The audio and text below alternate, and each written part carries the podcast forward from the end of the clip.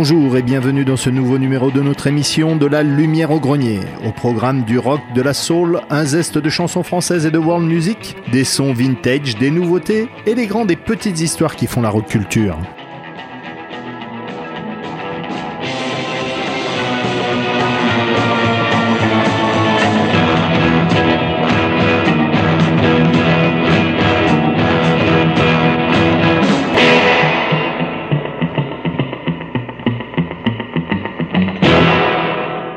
Aujourd'hui, nous nous posons une grave question existentielle. Liverpool ou Manchester? When you walk through a storm, hold your head up high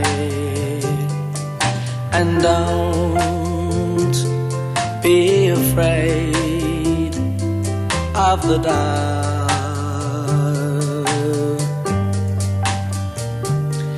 At the end of a storm, there's a golden sky and the sweet silver song of love. Walk on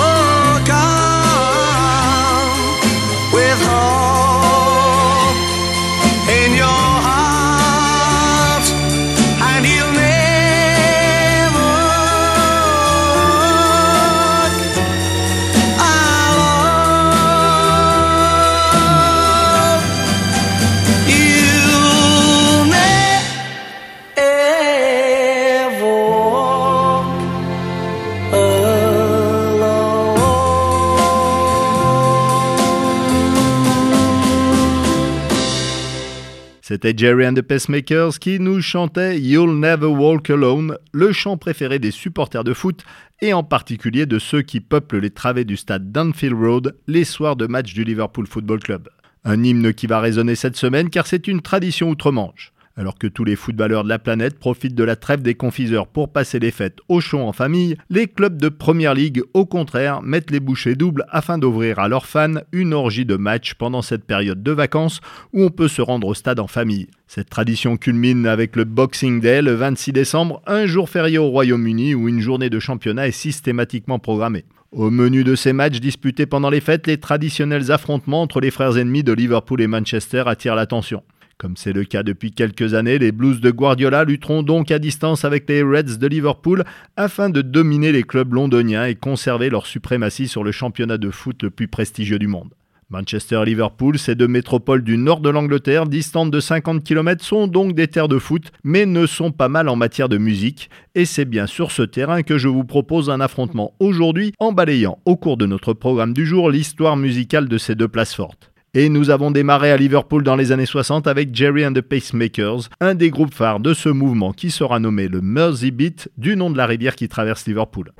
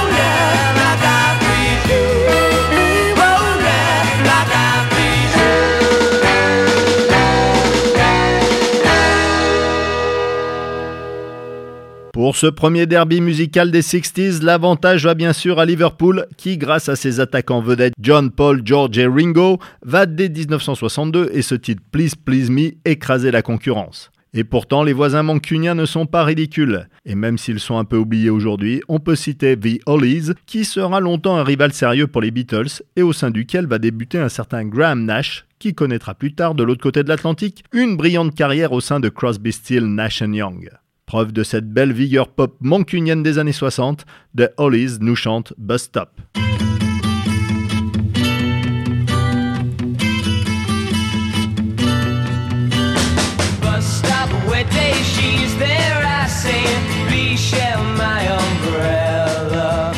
bus stop, bus go, she stays, love grows under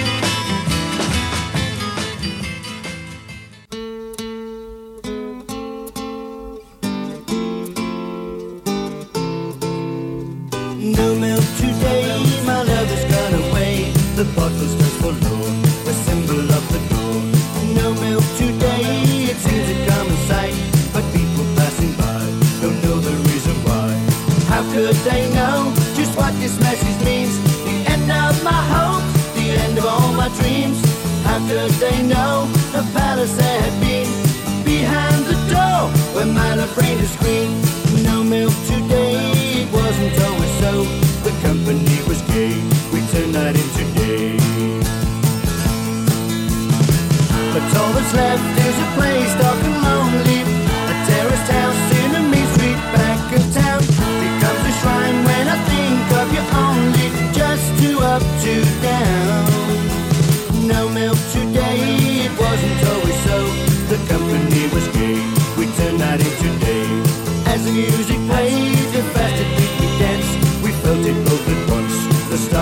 How could they know just what this message means? The end of my hopes, the end of all my dreams. How could they know a palace there had been behind the door where my reigned as queen? No milk today, my love has gone away. The bottle stands forlorn, a symbol of the dawn. But all that's left is a place dark and lonely A terraced house in a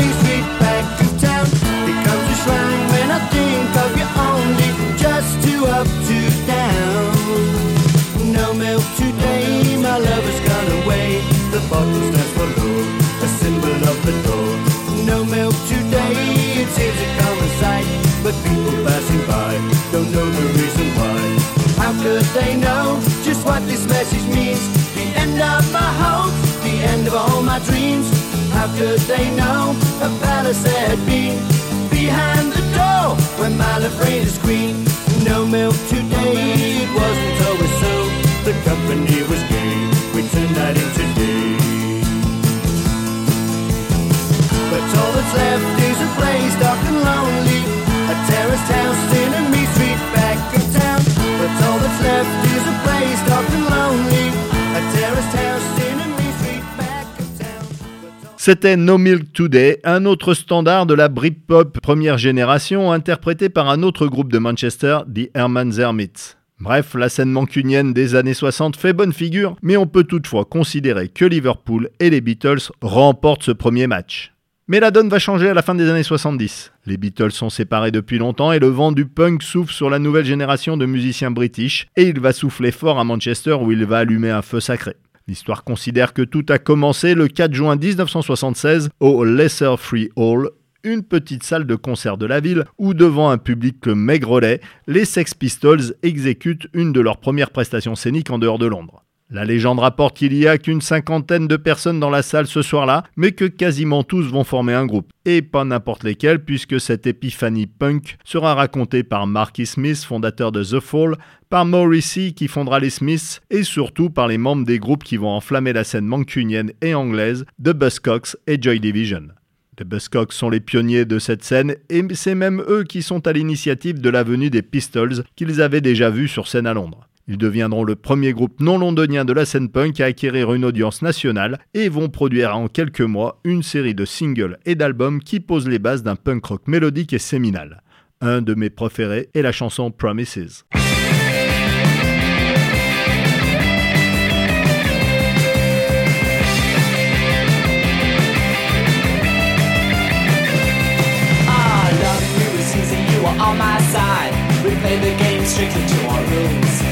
We led the field, a love affair, which made all other lovers fools.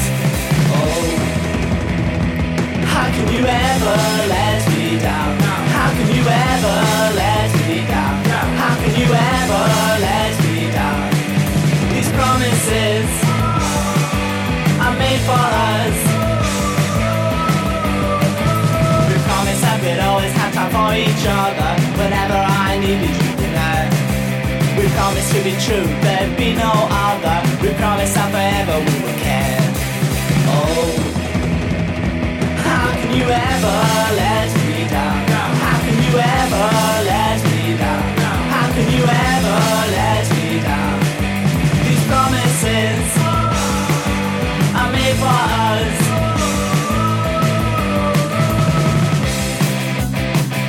We had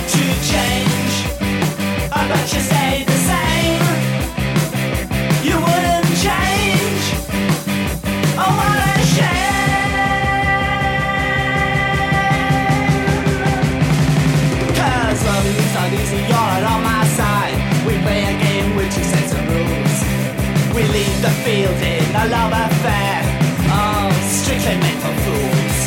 Oh. Why did you ever let me down? Why did you ever let me down? Why did you ever let me down?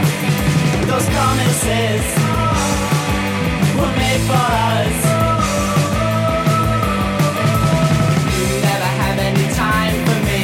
Whenever I need you, you're there. You've never been true, and it's plain to see the fact is you never really cared. Oh, why did you ever let me down? Why did you ever let me down? Why did you ever let me down? Those promises.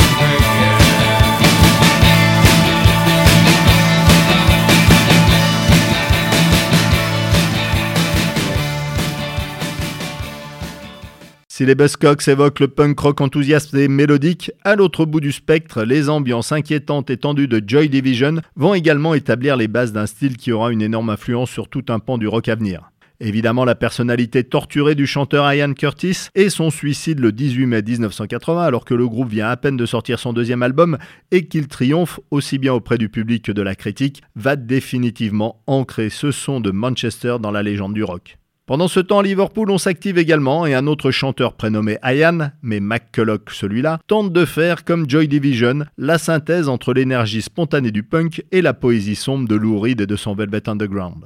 Son groupe Echo and the Bunnyman se fait également remarquer en étant un des premiers à s'accompagner sur scène d'une boîte à rythme qui lui donne une identité musicale bien particulière. Dans un registre proche, on remarque également The Teardrop Explodes de l'extravagant Julian Cope. Mais pour l'heure, c'est Echo and the Bunnyman qui nous chante The Killing Moon.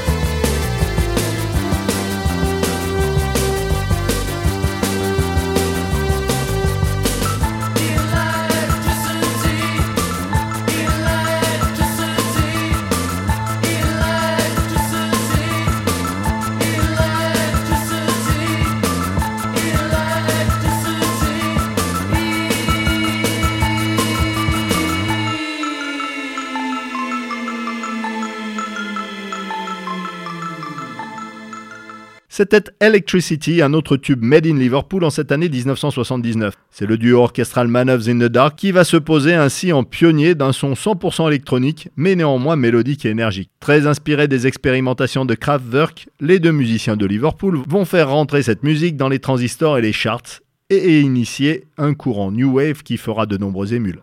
Bref, tout ça pour dire que Liverpool ne démérite pas pour cette deuxième manche, mais que sur le fil et à la mémoire de Ian Curtis, nous accordons la victoire au point à Manchester.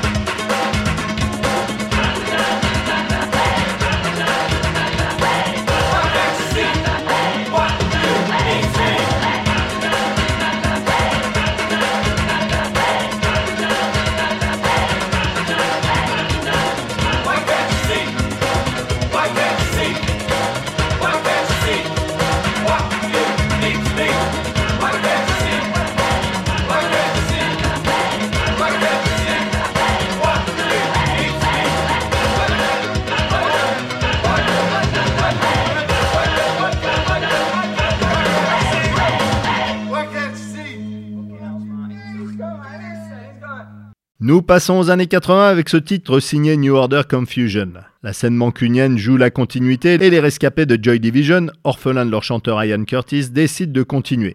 Bernard Sumner passe au chant et il embauche Gillian, la campagne du batteur au clavier. Mais pas question pour autant de jouer sur la nostalgie macabre et d'exploiter le filon de leur ancien groupe. Ils changent de nom, deviennent New Order et adoptent un nouveau style musical dansant qui va faire collapser de nombreux fans de Joy Division. New Order va ainsi réussir une synthèse jusque-là inédite entre l'énergie rock et la trance des dance floors. Un style qui va faire des émules à Manchester. Dans un autre registre, c'est également de la cité mancunienne que va émerger un des groupes majeurs des années 80. Morrissey était également présent ce fameux concert des Pistols, mais il mettra un peu plus de temps à sortir de sa chambre pour faire éclore son talent de poète.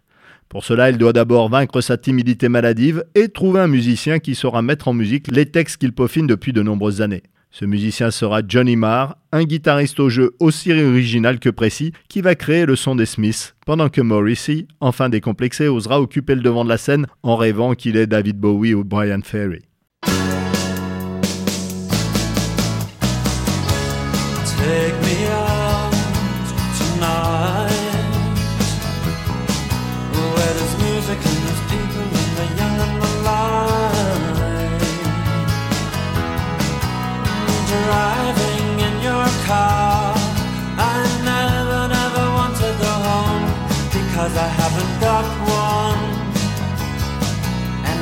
Take me out tonight. Because I want to see people and I want to see life Driving in your car. Oh please don't drop me home. Because it's not my home, it's their home and I'm welcome no more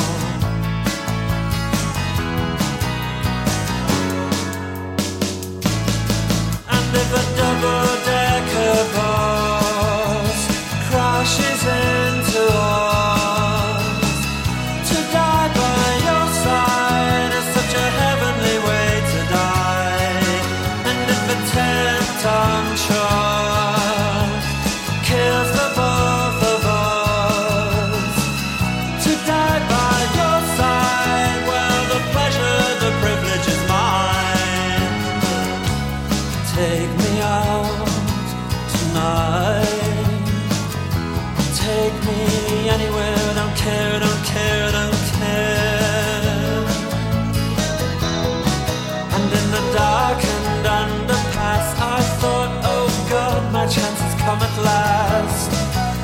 strange fear gripped me, and I just couldn't ask.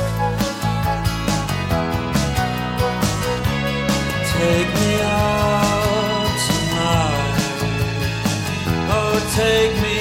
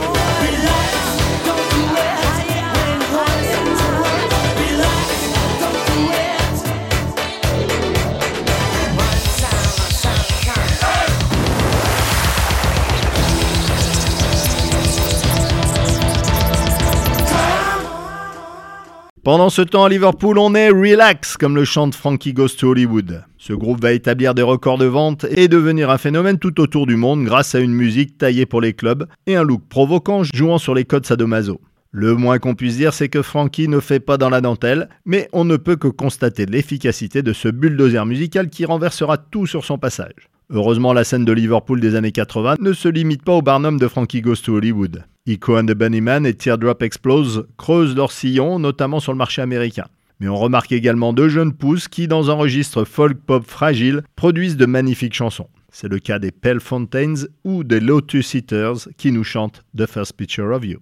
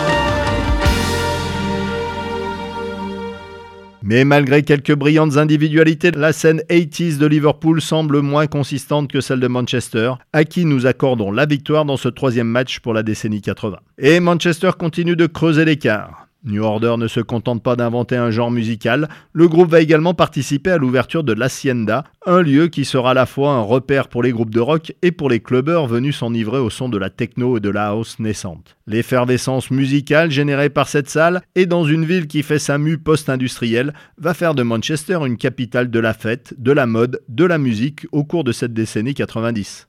Et pour revenir à notre propos initial sur le foot, c'est également au cours de cette décennie que les Red Devils de Sir Alex Ferguson vont monter en puissance pour asseoir leur domination sur le foot anglais et européen. Une équipe emblématique du foot moderne, emmenée par le charismatique King Eric Cantona et une génération de jeunes pousses talentueux sortis de l'académie du club comme Ryan Giggs, les frères Neville, Paul Scholes et bien sûr David Beckham. Côté musique, le label Factory Records impose une esthétique et un son avec derrière New Order des groupes comme A Certain Ratio ou The Dirty Column. Toute cette effervescence est magnifiquement décrite dans le film 24 Hours Party People de Michael Winterbottom que je vous recommande très chaudement. 24 Hours Party People, c'est également le titre d'une chanson des Happy Mondays, le groupe qui symbolise le mieux cet esprit festif et déjanté du Manchester des années 90.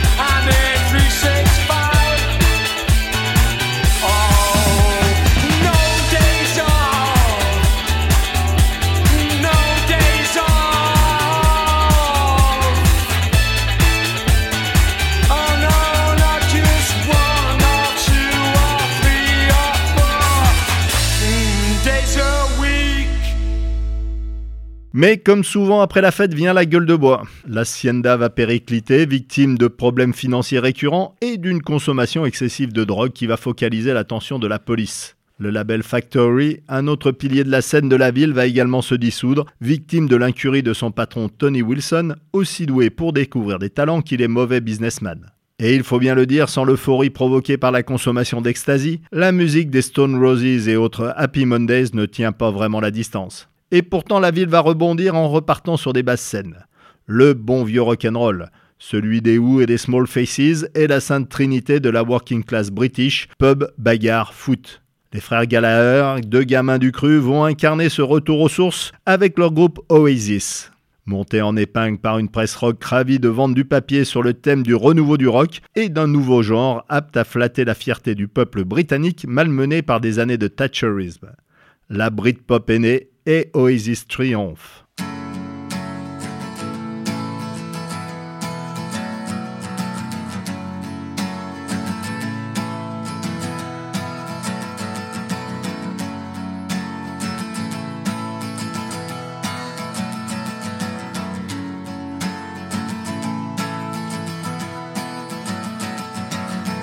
Today is gonna be the day that they're gonna throw it back to you. By now, you should have somehow realized what you gotta do. I don't believe that anybody feels the way I do about you now.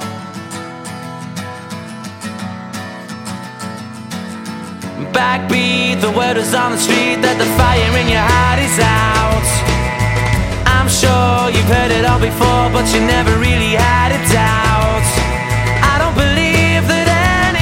Anybody feels the way I do about you now. And all the roads we have to walk are winding, and all the lights that lead us there are blinding. There are many things that I would like to say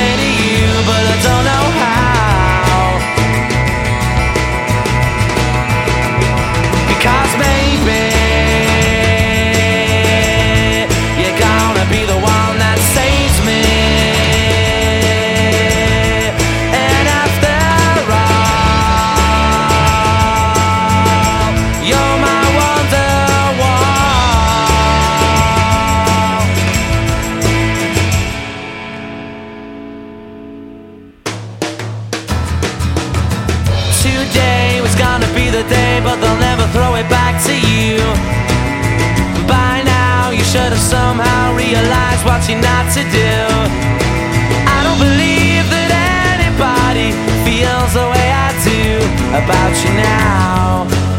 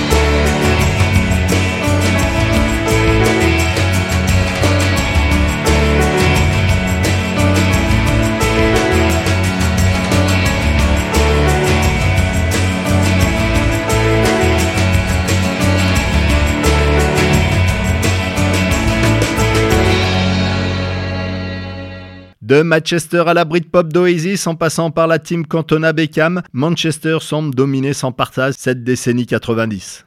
Et pourtant, cette façade clinquante masque mal une inspiration en berne et une subtilité absente de la plupart des productions musicales, qui pour beaucoup ont mal vieilli.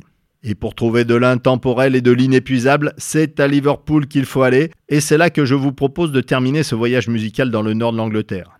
The Laz est un groupe éphémère dont la composition va varier autour du duo John Power et Lee Mavers et qui va sortir un unique album en 1990. Mais un album qui à lui tout seul va ringardiser la concurrence et notamment les gesticulations de pantins mancuniens sous extasie.